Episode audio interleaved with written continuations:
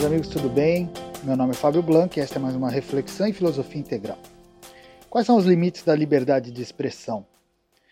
Bom, esse questionamento vem continuamente à pauta por conta daquilo que nós constatamos, de que a liberdade de expressão, a liberdade de opinião está cada vez sendo mais cerceada. É algo que nós, na verdade, não apenas sentimos, mas constatamos de fato.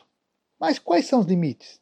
Os argumentos é, a favor da liberdade de expressão são claros, óbvios, nós já conhecemos. Mas os argumentos por certo cerceamento dessa liberdade também devem ser considerados. Então, eu quero compartilhar com vocês o que eu penso sobre o assunto.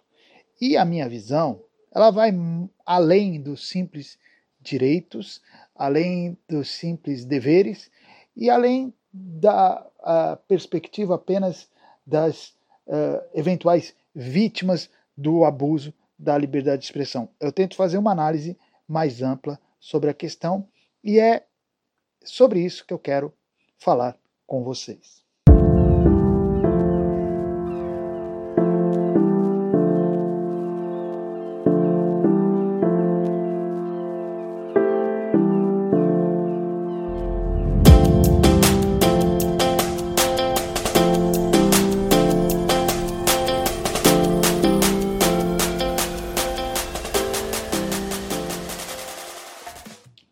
E antes de continuarmos, deixa eu fazer um convite para vocês. No dia 15 de julho de 2023, das 14 às 19 horas, teremos aqui em Santos, aqui no meu espaço, no NEC, o nosso primeiro encontro presencial de filosofia integral.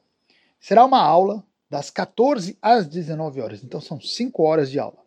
E nós falaremos nessa aula sobre os ensinamentos que os filósofos nos deixaram para que nós pudéssemos desenvolver a nossa inteligência. Os grandes pensadores do Ocidente falaram sobre isso, falaram como podemos ficar mais inteligentes, como podemos ficar mais preparados para investigar a realidade. Então nós vamos passear por esses ensinamentos, falar sobre Platão, Aristóteles, falar sobre Hugo de São Vito, Tomás de Aquino, Agostinho, quem mais? Vamos falar sobre Bacon, Descartes, Locke, Hume, Ortega, Russell e outros. Vamos passear pela filosofia ocidental para entender o que nós precisamos fazer para ficar mais inteligentes. Vamos aprender com os homens mais inteligentes que já existiram o que nós precisamos fazer para também nós nos tornarmos, tornarmos pessoas mais inteligentes. Então aqui fica convite.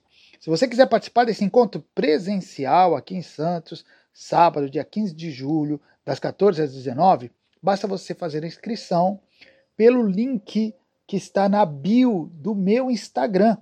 Qual é o meu Instagram? Filosofia Integral. Para me achar no Instagram, Filosofia Integral. Aí você tem lá o link que vai remeter você como fazer a inscrição.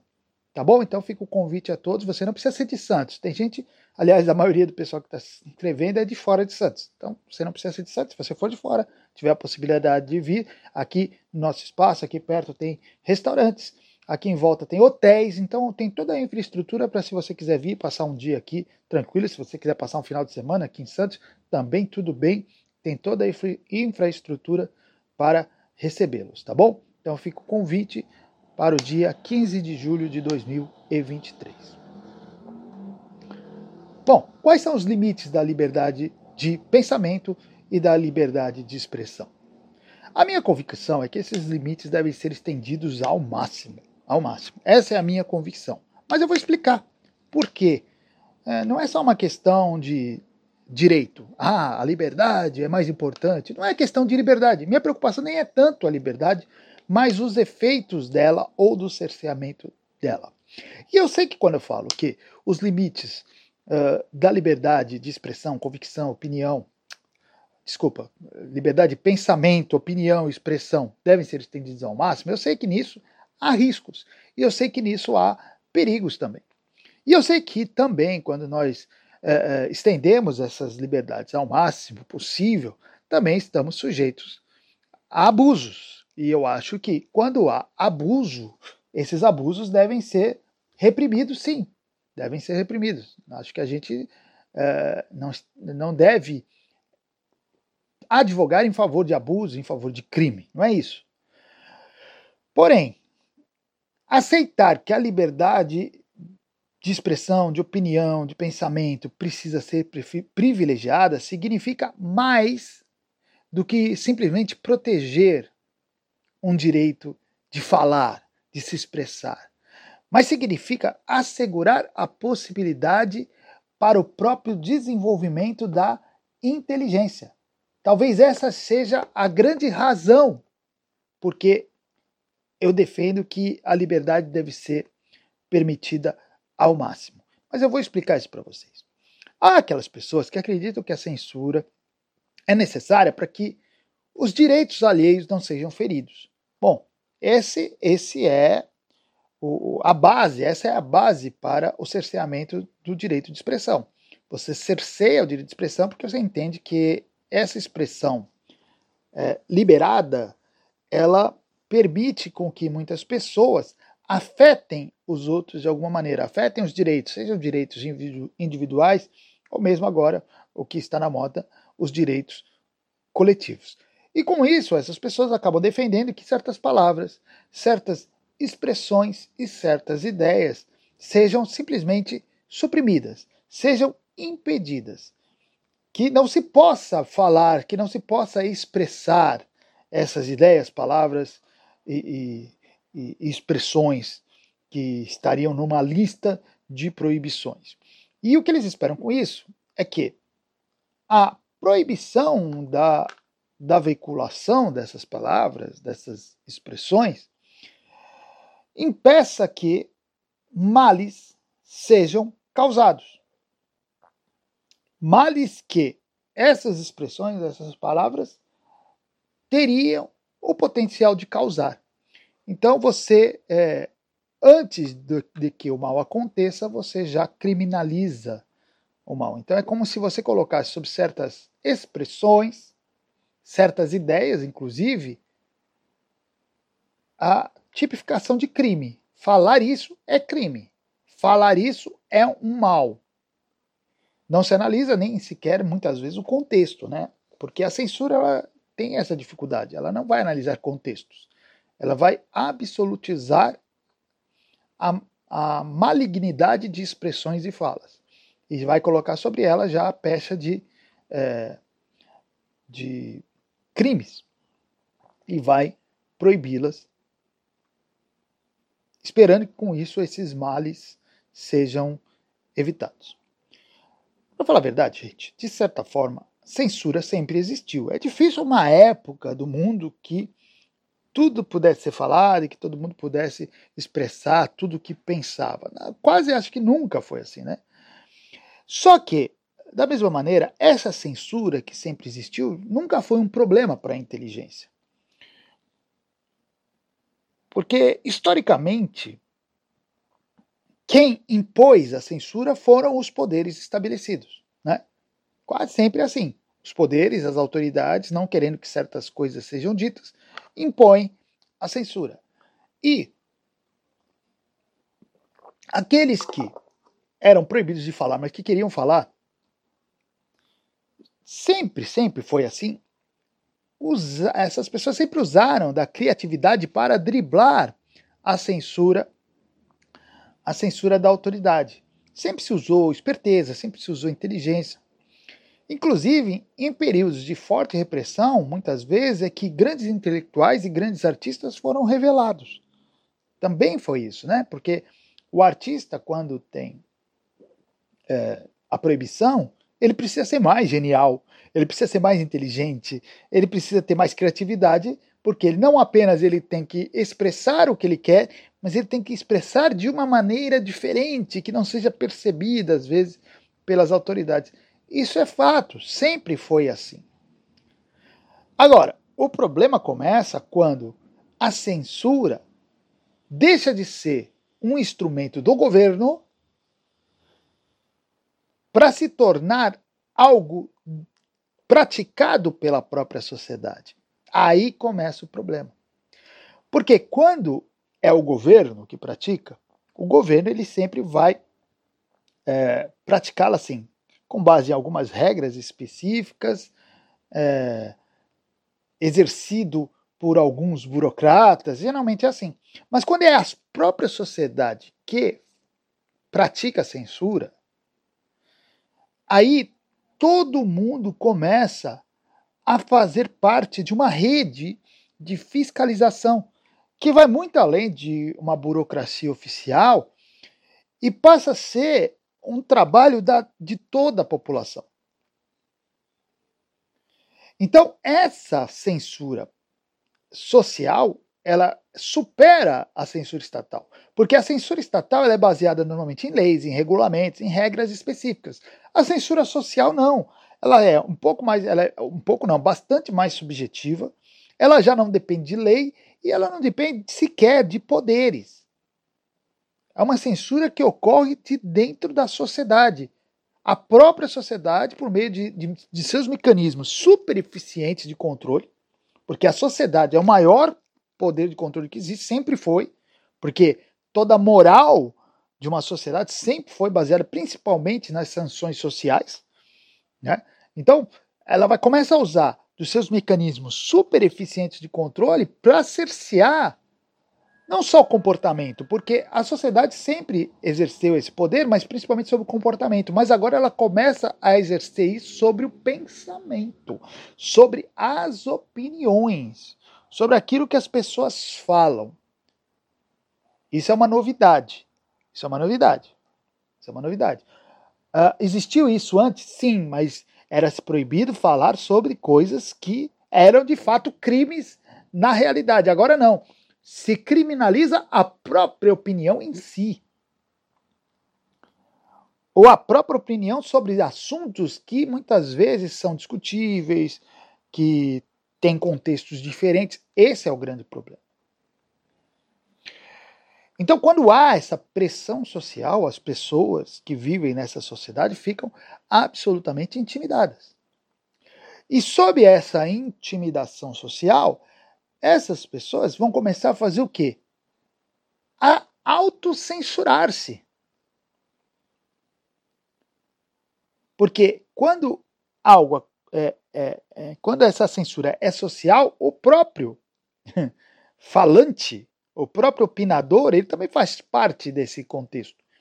Então ele vai começar a autocensurar-se, vai começar a policiar-se para que ele mesmo não cometa o erro de falar alguma coisa que possa ser, ferir suscetibilidades alheias. Até porque ele sabe que se ele ferir suscetibilidades alheias, ele pode tomar assim uma punição social seríssima, dependendo do contexto, dependendo do, do, do, do meio que ele vive, né?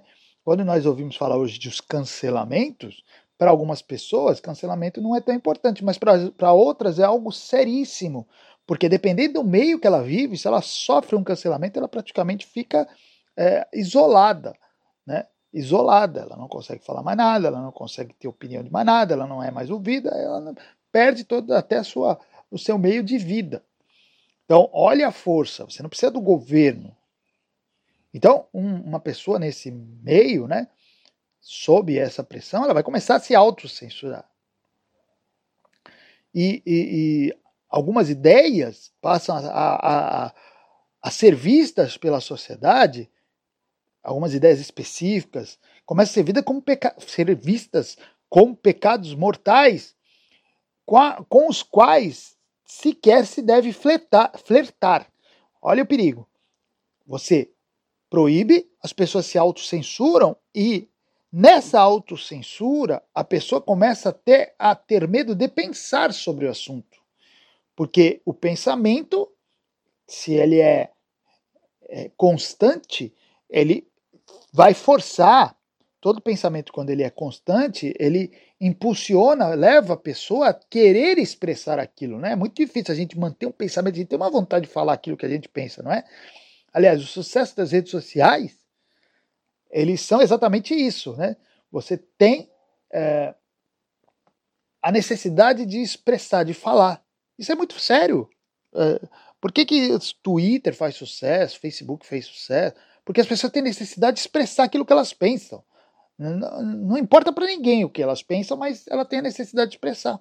Isso é verdade, eu reconheço isso. Eu sofro com isso, todo mundo sofre com isso. Entende? Eu, por exemplo, eu criei um fake, que eu não vou passar para vocês, que é um fake que fala só sobre futebol. Olha lá, aí o que, que eu fiz? Eu usei esse fake para ficar dando minhas, meus palpites de futebol, não interessa para ninguém mesmo. Pelo menos eu coloco para fora a minha necessidade de expor a minha opinião. Entende? É uma necessidade humana e as redes sociais elas deram vazão a isso. Então, olha, olha o perigo. A pessoa ela se autocensura, ela tem esse. É, é, ela percebe o perigo que certos pensamentos possuem por conta de serem pensamentos proibitivos nesse meio social, e ela começa a bloquear certos pensamentos para que ela sequer tenha o desejo de expressá-lo, porque ela sabe que se, ele, se ela expressar esse pensamento, ela vai ser sofrer sanções. Então é melhor bloquear o pensamento na origem. Segurar esse pensamento lá dentro. Não fala, não quero nem pensar sobre isso para não ter a tentação de falar. E para não ficar naquela, é, é, naquela, naquela pressão interna né, que existe entre pensamento e expressão. Qual é o resultado disso? É óbvio, se você começa a mitigar pensamentos, impedir pensamentos, não estou falando de expressão, estou falando pensamentos, se você começa a impedir pensamentos, nós, é, é você, você, começa a é, diminuir o seu, vamos dizer, cabedal de temas. Cabedal de ideias, cabedal inclusive de palavras. Pessoas que começam a policiar a si mesmas, elas vão viver temerosas, vão viver pressionadas e vão ficar mais limitadas, porque os seus pensamentos começam a a diminuir, inclusive, o vocabulário. Você não pode falar certas palavras, você não pode falar certas expressões, não pode ter certas ideias. Você está diminuindo as suas possibilidades. E ao sucumbir ante essas proibições, o que vai acontecer? Obviamente, a inteligência da pessoa vai parar de se desenvolver. Por que, que vai parar de se desenvolver? É algo óbvio. A inteligência ela necessita de liberdade. Não tanto de liberdade de expressão, mas ela precisa da liberdade de pensamento.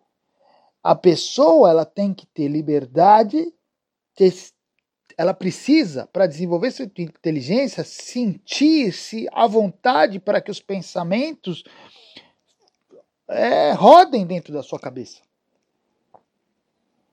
Ela precisa disso.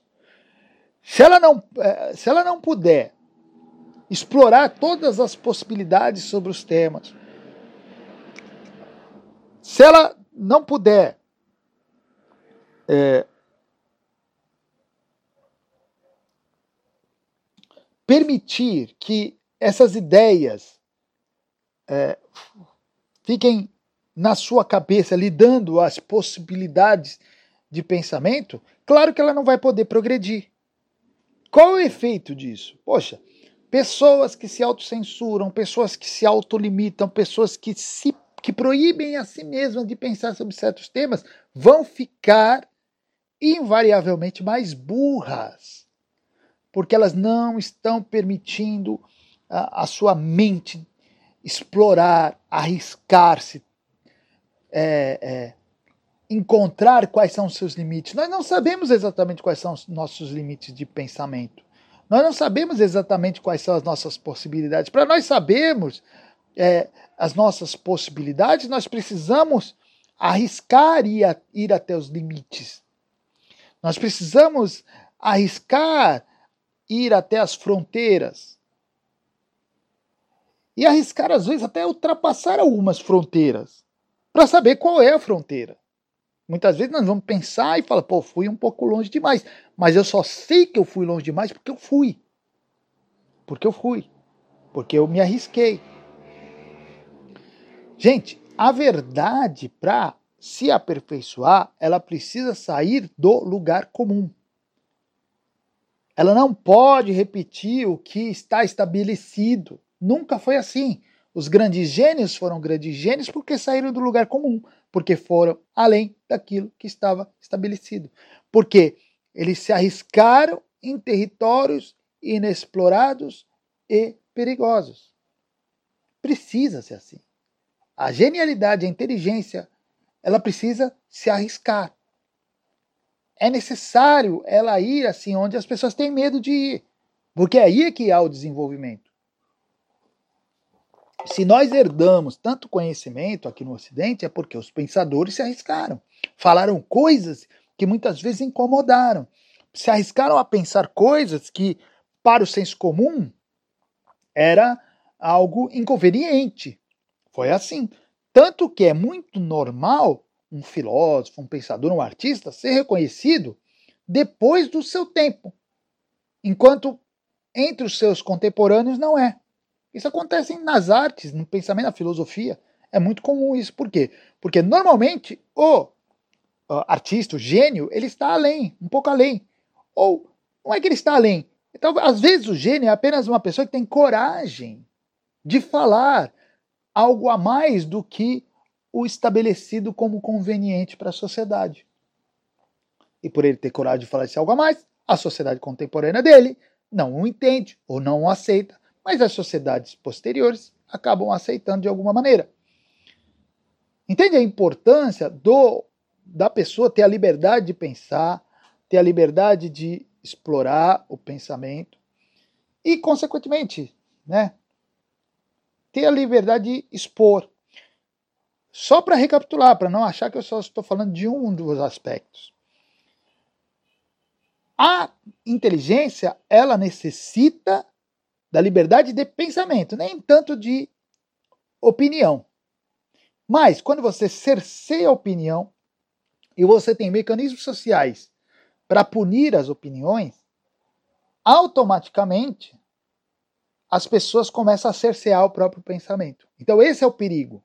Quando você cerceia a opinião, quando você cerceia demais a expressão, você, de tabela, você está fazendo com que as pessoas autocensurem-se no seu próprio pensamento. E aí, o que, que acontece? As pessoas vão ficando mais burras por tudo aquilo que eu já falei aqui. Gente, inteligência, ela se desenvolve na tentativa e erro. Inteligência se desenvolve com insinuações, com provocações, com mergulhos constantes no desconhecido. É disso que a inteligência se alimenta. E nesse movimento, a inteligência ela precisa ter a coragem de se aproximar de pensamentos que possam ser até socialmente reprováveis e que incomodam as pessoas. Bom, é assim. É assim.